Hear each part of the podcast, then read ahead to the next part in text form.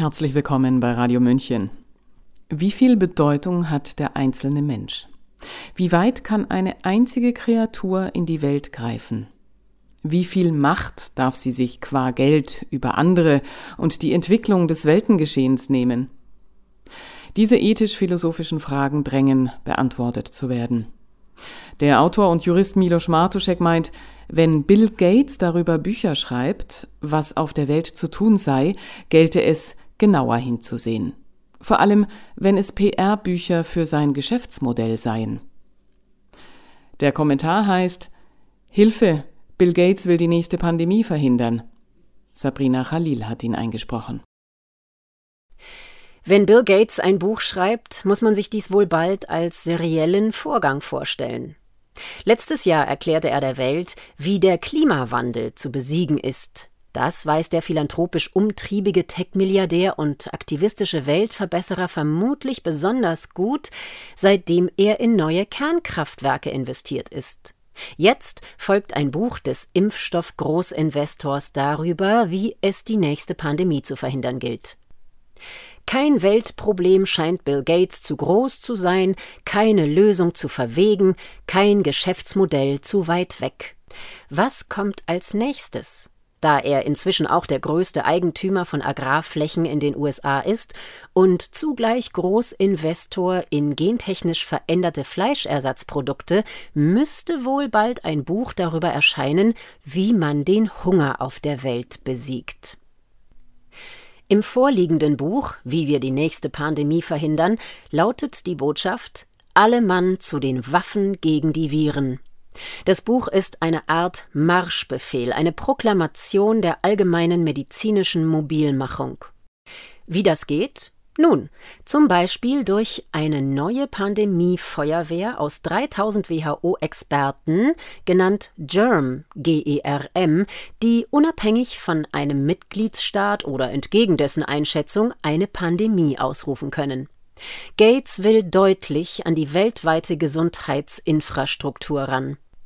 Dazu passt flankierend der Pandemiepakt der WHO, der zur Ausweitung von Befugnissen des WHO-Präsidenten führen soll. Man sieht recht deutlich, wohin die Reise geht. Souveränität aushebeln und von oben nach unten durchbestimmen. Ein bisschen Notverordnung hier, ein bisschen Ausnahmezustand dort, fertig ist die gesundheitspolizeiliche Besatzung. Und wer nicht spurt, nun ja, man sah es zum Anfang der Covid-Krise bei Weißrussland. Dem maßnahmenunwilligen Diktator musste erst ein zahlungsunwilliger internationaler Währungsfonds Beine machen. Mehr Macht für so wenige gab es selten in der Geschichte. Das neueste Buch hielt kürzlich auch gleichlobend der Chef der Weltgesundheitsorganisation bei Twitter hoch. Gates ist kein normaler Autor. Dies ist kein normales Buch. Spätestens seit der Pandemie ist Bill Gates auch ein weltweiter Influencer und Policymaker. Er sponserte Journalismus wie kein anderer über seine Stiftung. Über 300 Millionen Dollar ließ er mit der Gießkanne über die Medienwelt ausschütten. Er hat einen eigenen Blog, einen eigenen YouTube-Kanal, er spricht auf TED Talks, er publiziert Bücher. Ob er viel davon selbst schreibt, kann man bezweifeln. Was zählt, ist ohnehin die Botschaft. Und Bill Gates hat nicht nur eine Botschaft, sondern auch eine große Portion Sendungsbewusstsein. Er weiß, was in der Welt zu tun ist und sitzt zugleich an einem der weltweiten Schalthebel zweitgrößter Spender der WHO, Organisator eines gewichtigen Teils des weltweiten Impfgeschehens von Polio über Malaria zu Covid-mRNA und zugleich Großinvestor in Impfstoffhersteller wie BioNTech. Die Erfindung Lockdown, der wohl bisher erfolgreichste Export der Kommunistischen Partei Chinas an die Welt, fand seinen Beifall. An diesem Buch ist so gut wie nichts überraschend, wenn man Bill Gates etwas kennt. Weder der Inhalt noch der spröde, schlaumeiernde Think-Tank-Sprech oder der megalomane Veränderungswille. Vielmehr überrascht einen, wie lange die Medien nun schon einen medizinischen Laien als Weltexperten durch die Manege ziehen lassen, ihn hofieren und an seinen Lippen hängen, ohne kritische Fragen über seine Rolle zu stellen. Dieses Buch gäbe einige Gelegenheit dazu. Gates Buch ist im Grunde eine einzige große Werbetrommel für seinen Geschäftsbereich der sanitären Machtausweitung.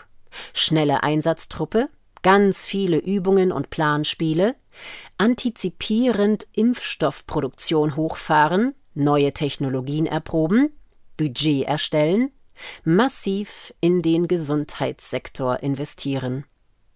Er selbst geriert sich in seinem Buch als Vordenker eines zunehmend übergriffigen globalen Gesundheitsmanagements von Seiten der WHO. Die Welt soll bitte glauben, all das sei eine Art philanthropische Katastrophenhilfe, weil die Welt es so nötig hat. Covid-19 war für Bill Gates ein Ereignis wie der Zweite Weltkrieg. Eine Zäsur der Zeitläufte in davor und danach. Zugleich bezeichnete er allerdings das Virus zuletzt als kaum gefährlicher als die Grippe und als Zitat nicht sehr tödlich. Zitat Ende. Aber wer weiß ja, was noch kommt. Bill Gates verlangt viel von der Welt für einen Konjunktiv. Wer Verkündungsprosa mit Dr. Seltsam Charme und Eigen-PR gut findet, sollte unbedingt dieses Buch lesen.